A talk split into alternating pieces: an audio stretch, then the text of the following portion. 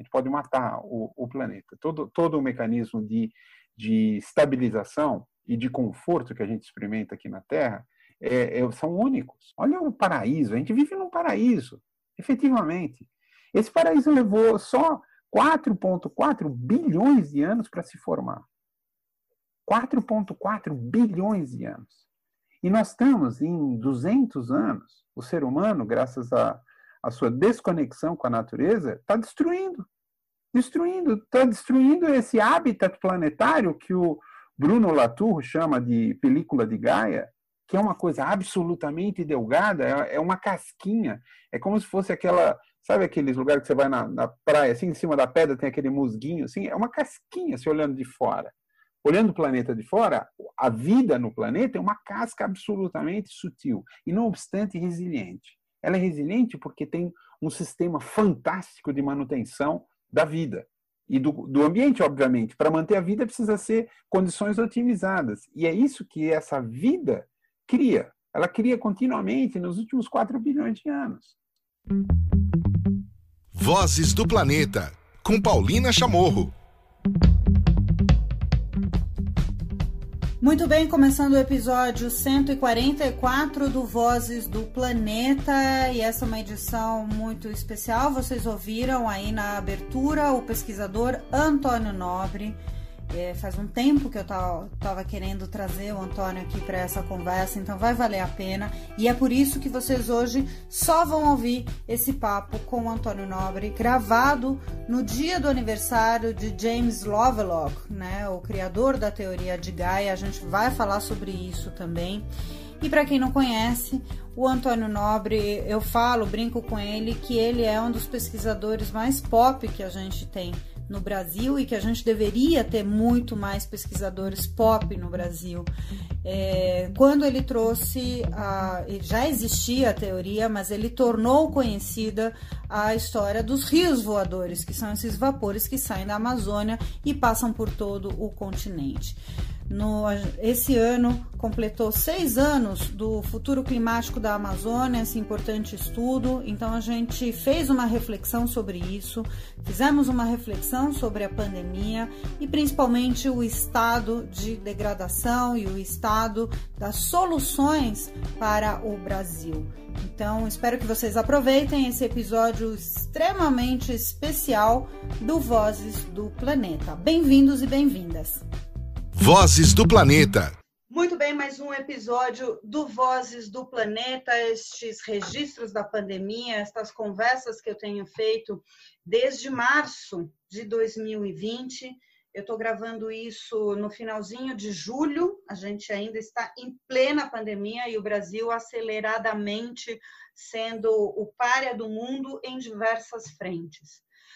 Hoje minha conversa é com o pesquisador Antônio Nobre. É um enorme prazer de ter ele aqui hoje e convidá-lo para fazer uma série de reflexões pelo estado que estamos, pelo estado que a gente e pelas causas que nos trouxeram até aqui. Né? É, é uma das vozes mais importantes da ciência brasileira é, também, na minha opinião, eu admiro muito e principalmente admiro o Antônio pela forma como ele comunica, que é fundamental, criando justamente pontes, criando histórias para que as informações sejam acessíveis a cada, a cada vez mais pessoas. Antônio, é um prazer te receber hoje no Vozes do Planeta, tudo bom? Tudo bem, Paulina? Para mim que é uma honra, na realidade, participar do seu, do seu podcast e agradeço o convite e estou aqui à disposição para a gente bater esse papo. Bom, neste momento, minha primeira pergunta sempre é para os convidados: você, onde você se encontra? Como é que você está neste, neste momento pandêmico, Antônio? Olha, é, por, por, incrível coincidência, eu sou um, um visitado pelo coronavírus. Eu passei oito dias no hospital, cinco dias na UTI, e eu peguei o coronavírus na Inglaterra. O meu amigo que me hospedou em Londres também pegou. A gente foi simultaneamente. Eu voltei para cá, fui para o hospital, ele ficou lá em Londres, foi para o hospital lá. E fiquei bem mal, né? Precisei ir para UTI, mas não precisei ser entubado. E ele lá. Isso no Brasil, o tratamento foi, foi aqui no Brasil. Foi. É, o meu tratamento foi aqui. E o dele foi lá. E ele ficou muito pior que eu, muito pior. Quase, quase que ele bateu as botas. Mas ele voltou, ele teve que ser entubado, tal. Foi, ele, ele voltou e teve oportunidade. Ele deu várias entrevistas para a BBC, assim, nos jornais, é, contando, relatando o sofrimento que é o, o estado mais grave da, da, da, da, infecção, né, que pulmonar e as consequências é, colaterais, e coisa que normalmente a maior parte das pessoas que passam por essa experiência terminam no cemitério, né? Então não, não podem relatar para os que ficam o que que se trata. Não é nenhuma gripinha, é uma doença bem grave, é uma roleta russa, né? Porque apesar do, do número de óbitos ser uh, reduzido comparado com outras infecções mais graves aí, que, como ébola, por exemplo, que é, é, que é, que é bem sério, né, bem mortal, ela se espalha com muita facilidade, né, o corona. E, mas quando, quando acerta, quando pega a pessoa e, e acerta assim, uma suscetibilidade, é um sofrimento inenarrável muito, muito, muito duro mesmo.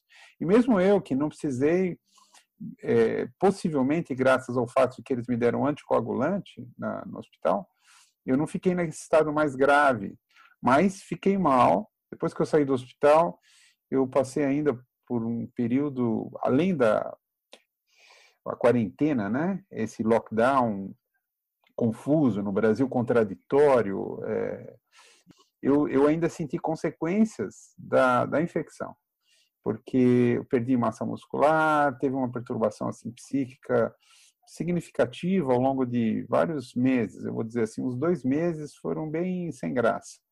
Então, a enfermidade, ela não só pode é, te colocar numa UTI, né, se você tiver suscetível, como ela tem efeitos colaterais.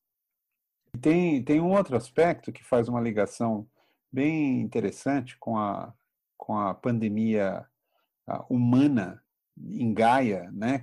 a forma como nós nos comportamos como agentes infecciosos no grande organismo que é o planeta, né? o organismo vivo, é, é o fato de que é, nós, toda, toda a reação que foi é, racional, que foi baseada na ciência, que foi é, baseada também no amor, no cuidado ao próximo, como a gente viu em países como a Nova Zelândia e outros países governados coincidentemente por mulheres, né?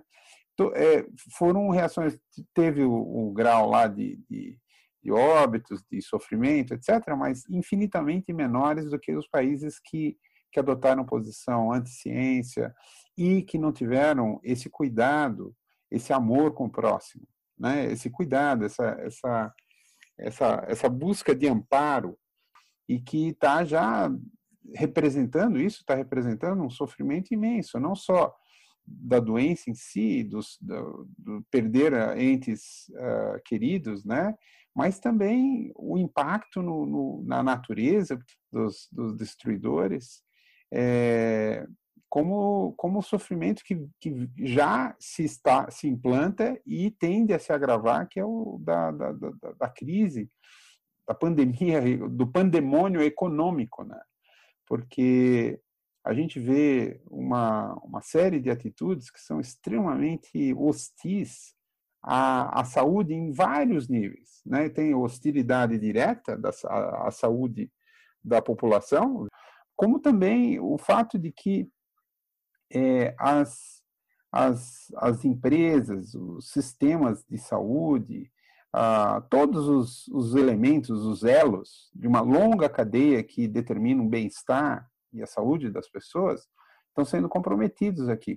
Porque, do, do, do por exemplo, do fato de que a ciência em, em torno da, dessas viroses ser Bom, primeiro que tem um monte de novidades, né? A própria ciência está batendo cabeça, tem muitas coisas relativas a essa, essa doença que são ah, difíceis complexas, né?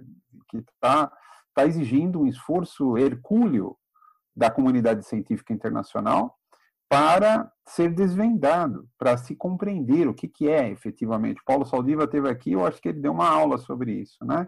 O, o que eu o que eu só acrescentaria é que quando a ciência não é escutada, os números da, da, do sofrimento da sociedade deveriam ser escutados.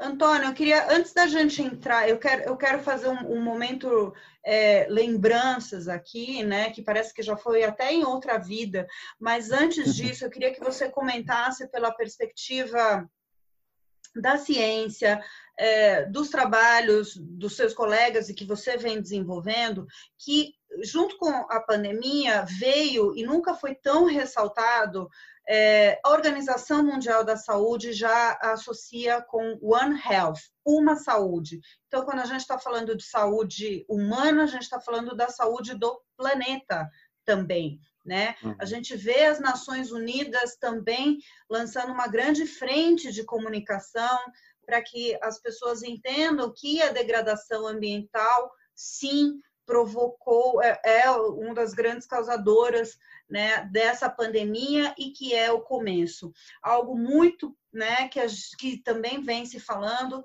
sobre as questões das mudanças climáticas. Né? A ação humana decorre uma série de impactos. É, o que, e, e, vemos isso, né? Vem, vem, se tratando dentro da ciência mundial a questão do saúde planetária. O que, que você poderia contar para a gente sobre isso, Antônio? Então, Paulina, é, você sabe que hoje, dia 26 de julho, é o dia do aniversário de, além da minha sobrinha, é o dia do aniversário do Jim Lovelock. É, ah, tá com... E dia dos manguezais, de proteção dos manguezais. Olha só, olha só. Então, Jim Lovelock está completando 101 anos de idade e você deve ter lido a, a entrevista que ele fez para o John do, do The Guardian Saiu uma matéria muito boa alguns dias atrás e mostrando que esse homem com 101 anos de idade é perfeitamente lúcido. Né? A, a outra coautora dele, a Lynn Margulis, ela faleceu em 2011, também tinha uma, uma, uma clareza de, de, ideias e pensamentos impressionante. E esses dois, é, principalmente liderado pelo Jim, eles deram para a humanidade um presente valiosíssimo, ah, 41 anos atrás, eles publicaram o primeiro artigo sobre a chamada na época de hipótese de Gaia. E, infelizmente, os fariseus, dentro da ciência, porque a ciência também tem seus, seus defeitos, né? É, por, por questões de, de, dominação e de incompreensão, talvez de ignorância mesmo, né? Ah, é, bloquearam o desenvolvimento da hipótese de Gaia por, por décadas. E agora não. A hipótese de Gaia virou a teoria de Gaia, é altamente respeitada, se tornou uma teoria científica é, irrefutável, porque nesse meio tempo de 40 anos se demonstrou, se, se, se compreendeu a fisiologia do planeta, metabolismo, como que funciona a parte interna, como se fosse anatomia e fisiologia do planeta, não de, de um ser humano, de um animal, de uma planta. É do planeta inteiro. E, e, as evidências, especialmente pelos esforços desenvolvidos no âmbito do IPCC, dos grandes projetos de estudo de como funcionam os grandes sistemas da Terra, né? os oceanos, os, os continentes, a, a, litosfera, o planeta sólido, a interação com o Sol e toda a biosfera que vive na, na, nesse planeta em particular, é, tornou-se, então, a hipótese de Gaia tornou-se uh, completamente um, super respeitável. Hoje é uma, é, uma, é uma teoria científica com muitos elementos de prova e de elucidação. Não obstante, esse atraso de 40 anos pode ter sido mortal para nós. Porque lá atrás, se a hipótese de Gaia tivesse virado a teoria de Gaia, teria fortalecido muito a luta dos climatologistas, quando começou a consciência crítica e aguda sobre o aquecimento global, as mudanças climáticas, poderia ter recebido uma, um reforço poderosíssimo se a gente soubesse, se, a, se fosse aceito, não é que a gente já sabia, mas se fosse aceito que a Terra é um planeta vivo e que a gente pode matá-lo. A gente pode matar o, o planeta. Todo, todo o mecanismo de, de estabilização e de conforto que a gente experimenta aqui na Terra é, é, são únicos. Converse com qualquer astrofísico, astrônomo, astrofísico, vocês vão ver. Ou não precisa ir longe. Os dois vizinhos planetários, Vênus de um lado, Marte do outro, são, é, vamos dizer assim, lugares pouco confortáveis. Vênus tem mais de 400 graus de temperatura superfície e chove ácido sulfúrico. Em Marte, é menos 60 e tantos graus de temperatura, negativo, né? E quase não tem ar, a pressão muito baixa. Nos dois planetas não tem oxigênio e Marte ainda tem a H2S na atmosfera, cheiro de ovo podre. Então, são esses lugares que são desérticos, são o caso de Vênus é quase um inferno, né? No caso de Marte é um umbral, é, que, que são os mais parecidos com a Terra. E olha a Terra, olha o paraíso, a gente vive num paraíso, efetivamente. Esse paraíso levou só 4,4 bilhões de anos para se formar. 4,4 bilhões de anos.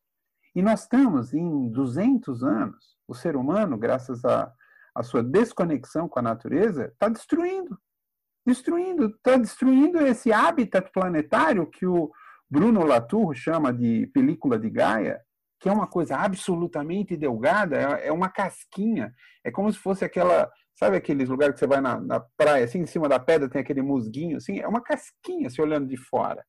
Olhando o planeta de fora, a vida no planeta é uma casca absolutamente sutil e, não obstante, resiliente. Ela é resiliente porque tem um sistema fantástico de manutenção da vida e do, do ambiente, obviamente. Para manter a vida precisa ser condições otimizadas. E é isso que essa vida cria. Ela cria continuamente nos últimos 4 bilhões de anos. E graças à sucessão de melhorias desse ambiente, porque lá no começo não era assim. Né? Depois, no começo não tinha nem oxigênio na atmosfera. Tinham, era bastante turbulenta as condições, que é o normal nos corpos celestes, de um modo geral.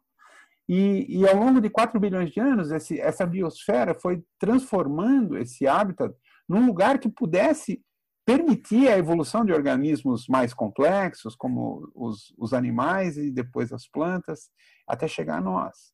E depois o ser humano surgido, até poder desenvolver a consciência.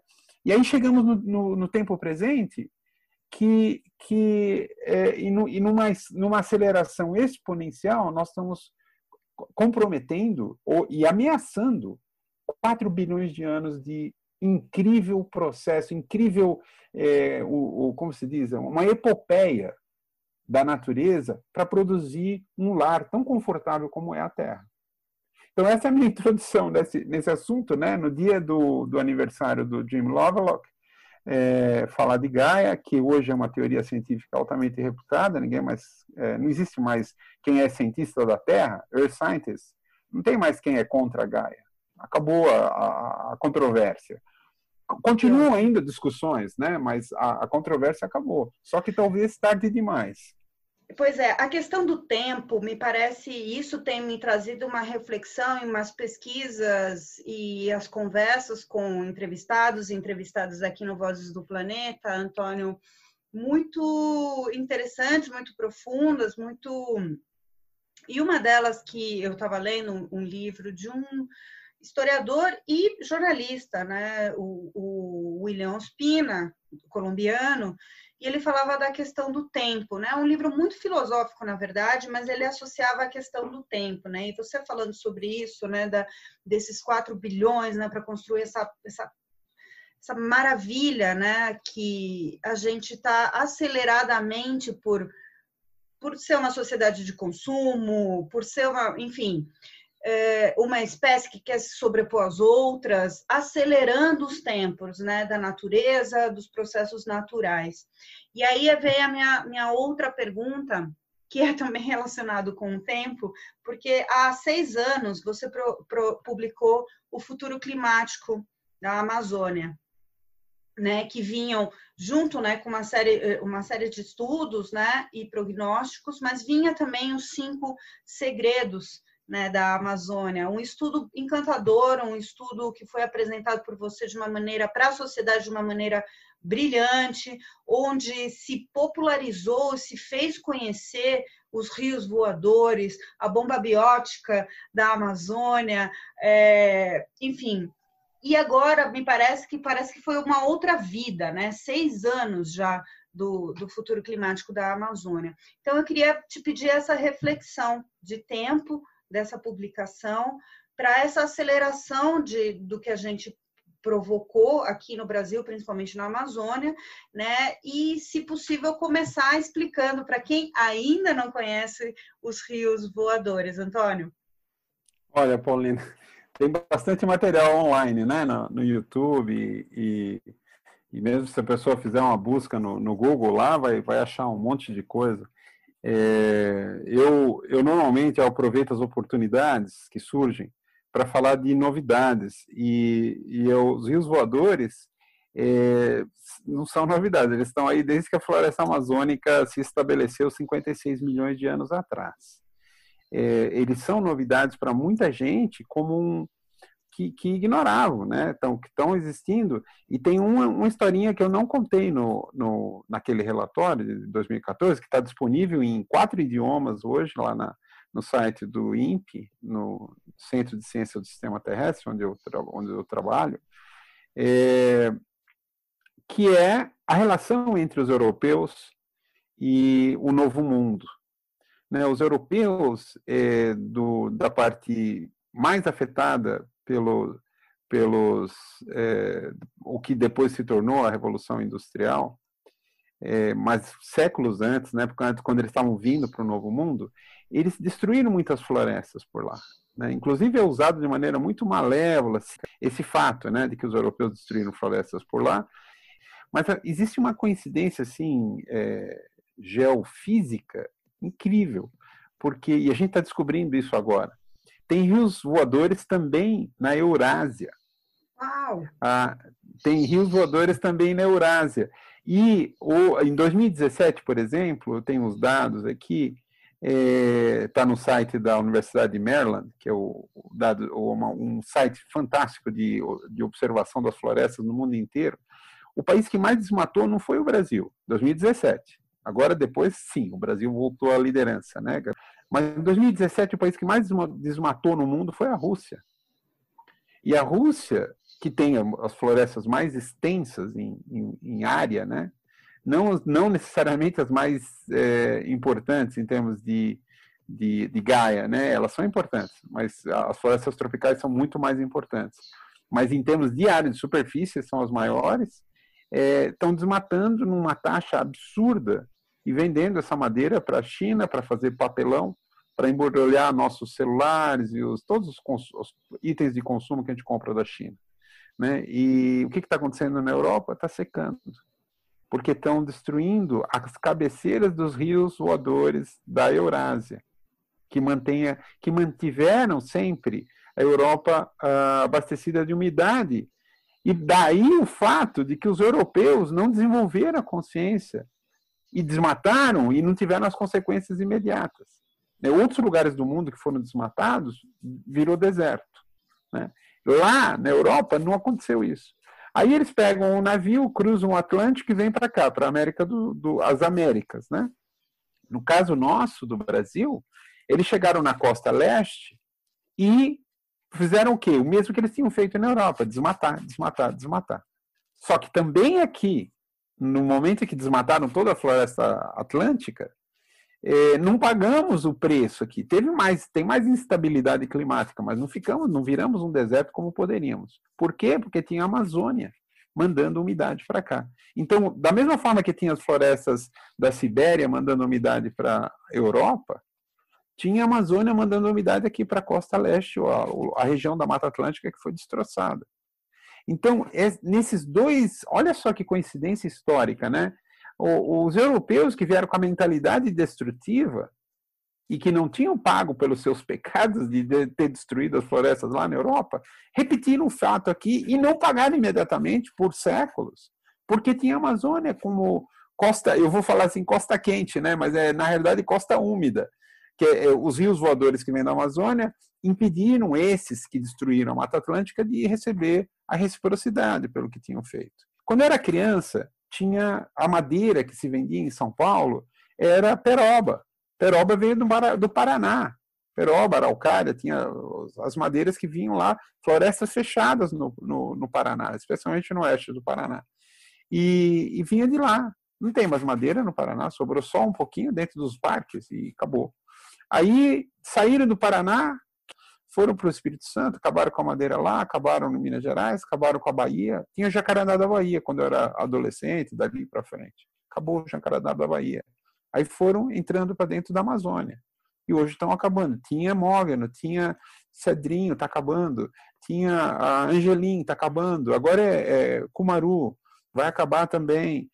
Então, você tem secas terríveis entremeadas com ciclone bomba.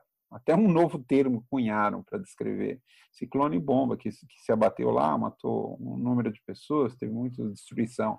E coisas piores virão. Eu falei muito, ao longo de 15 anos, eu estive avisando e falando: olha, vai acontecer isso. Exatamente, estava previsto. E não sou só eu. Os meteorologistas vêm fazendo isso, os climatologistas, desde, desde 1980 e, e, e pouquinho. De maneira cada vez mais progressivamente mais intensa, alertas. Praticamente a comunidade científica berrando, gritando. Mas mesmo assim, os, os climatologistas tinham sido mais é, é, suaves em comparação com o que eu fiz com o meu grupo. Porque nós tínhamos a teoria da bomba biótica, que a climatologia só agora começa a, a aceitar mais. E com a teoria da bomba biótica, a gente já previu, em 2005 eu já tinha dado uma entrevista para Veja, onde eu falava isso, o tempo que a gente tinha. E eu tinha, você perguntou de tempo, eu tinha, não sou vidente, nem sou profeta, mas eu tinha previsto o, o, a, a, progressão na, na, no ritmo que está, que está acontecendo. E os meteorologistas, os climatologistas da época previam, jogavam muito mais para frente, jogavam lá para final do século 21. E eu já falo, não, vai acontecer agora, já temos pouco tempo. Em 2009, a Daniela Chiaretti, do Valor, me entrevistou em vários assuntos e, e, ela me perguntou o que, que precisa para as pessoas. Isso foi, acho que um pouco antes da, do, da catástrofe, que foi a reunião de Copenhague, do, do, da Convenção do Clima. Sim, foi um ano antes. Isso.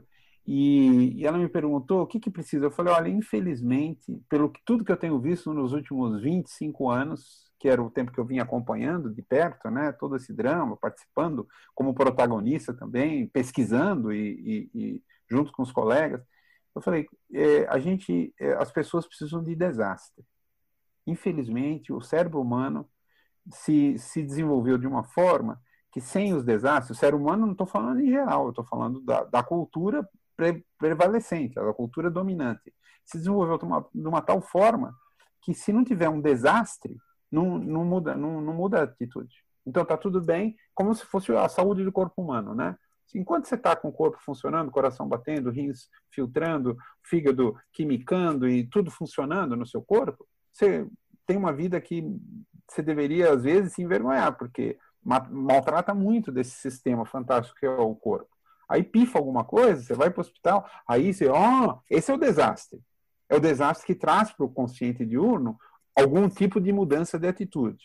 E às vezes nem é duradouro dia seguinte que você se curou, que você está bom, volta de novo é para os hábitos não saudáveis, né?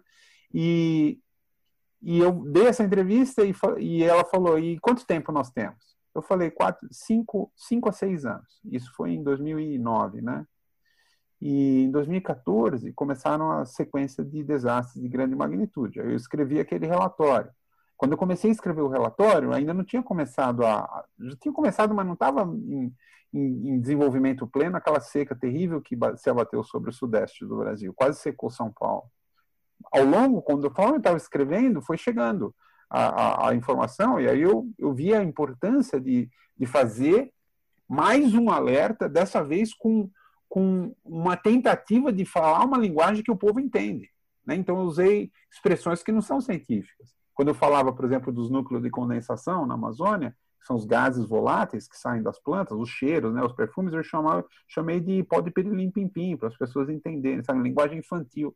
Até meus amigos, é, alguns que, que revisaram o meu trabalho de maneira como fossem pares, né, me, me alertaram, falaram, se usar essa linguagem aqui, você vai perder a respeitabilidade. Eu falei, não, vou usar, porque as pessoas não estão escutando de outra forma. E aí, a, naquele momento, você mencionou rapidamente na introdução, é, eu fui muito entrevistado. Eu, eu, fui o único que fez a ligação entre secas no sul, sudeste, com desmatamento na Amazônia. Isso em 2014, que estava tendo cheias no sul do Brasil. E, e, e, vários falam, ah, não, você está falando bobagem, não, isso não, não, procede. Inclusive alguns colegas críticos, né, da, meteorologistas tal. E, e eu fui entrevistado e vários jornalistas me perguntaram, quanto tempo nós ainda temos? Isso, exato, cinco anos, seis anos depois da, da Daniela ter feito a mesma pergunta lá atrás. E eu disse, nós temos cinco a seis anos, aí acabou o tempo. E as pessoas vieram, já com os desastres em full swing, como a gente diz em inglês, né? já em, já, tão, já bateu, já chegou o desastre em nós. Aí eu falei, é, acabou o tempo, o avião já partiu. O que, que significa isso? Você chegar no aeroporto depois da hora programada do voo, você perdeu o seu voo, acabou.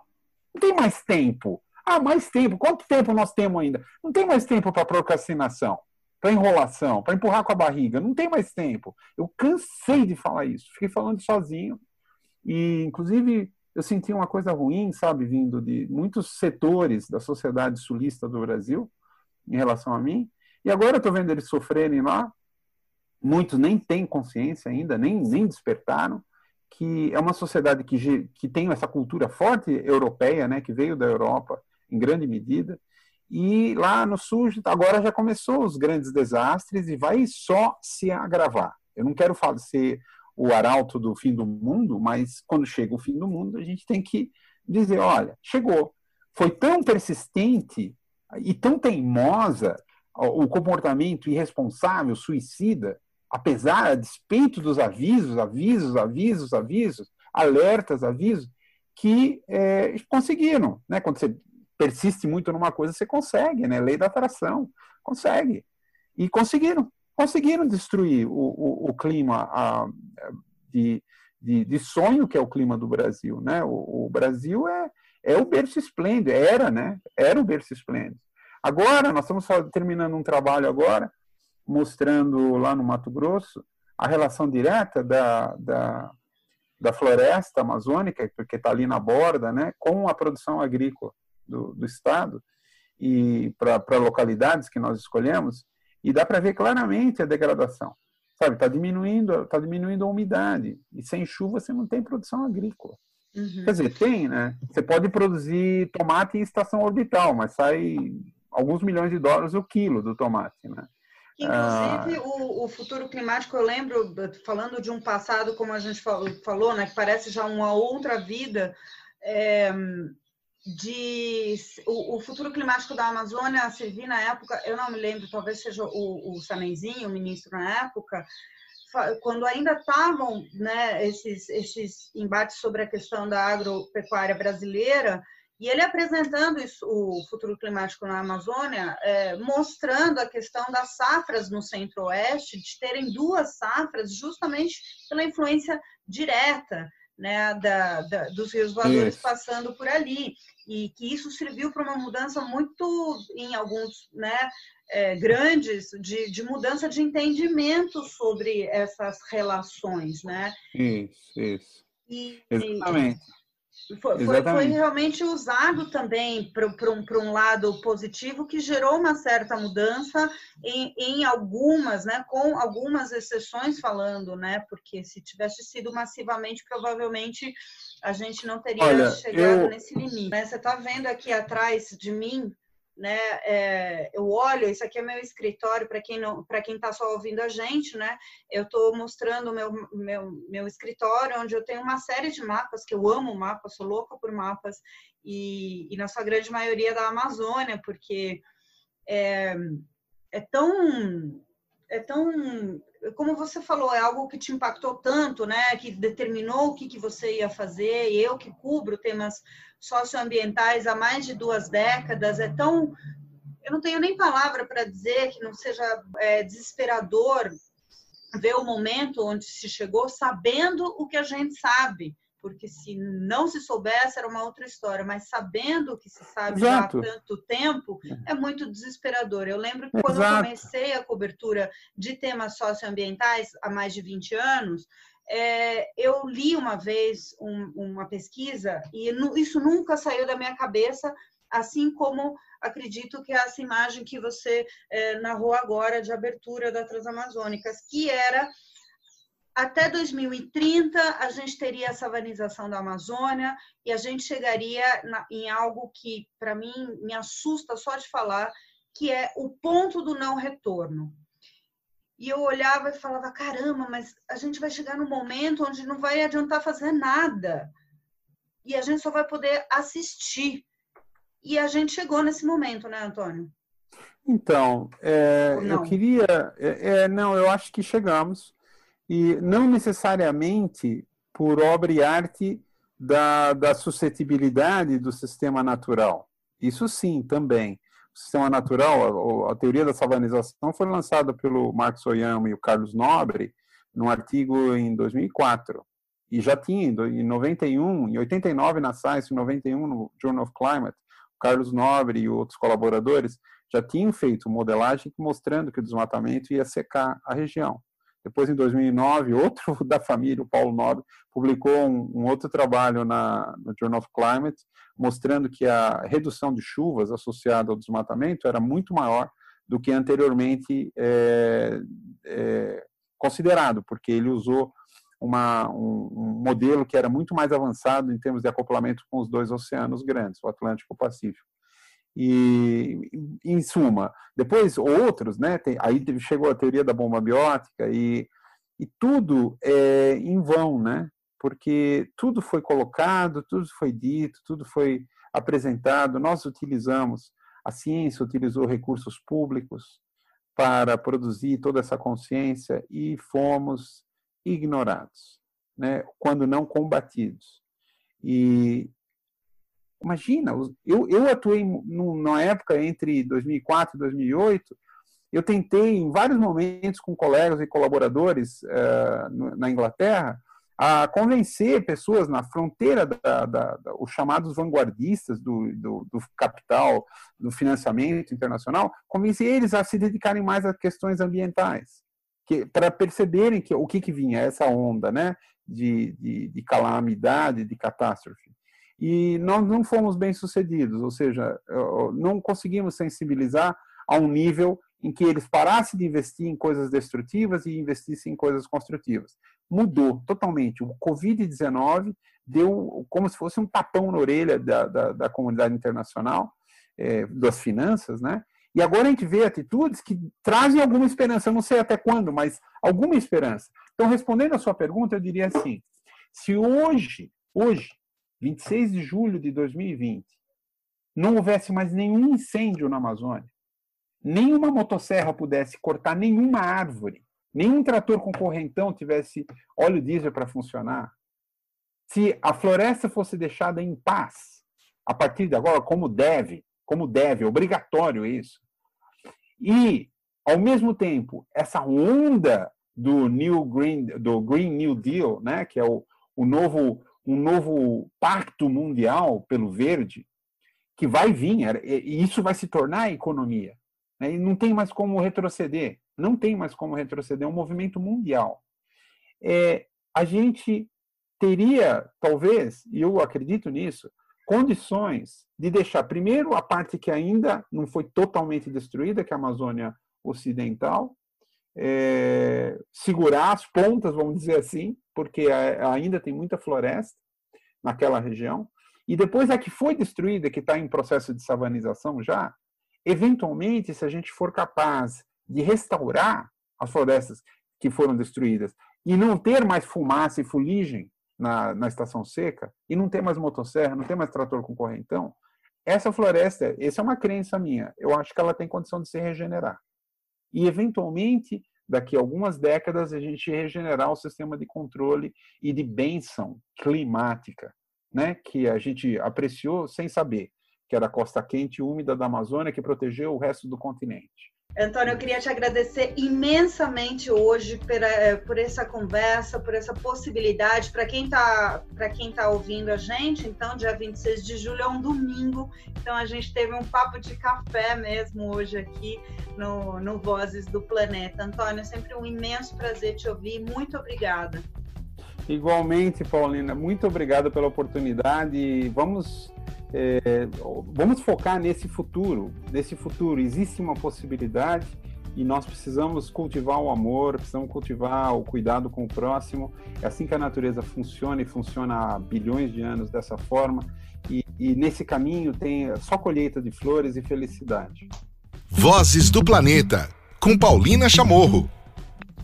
A edição, produção e a apresentação do Vozes do Planeta é minha, Paulina Chamorro. Nós temos na edição e na produção o André Cazé. Nos trabalhos técnicos, toda a equipe da Compasso Colab e a gente volta a se falar na próxima edição. Lembrando para você seguir a gente também pelas redes sociais.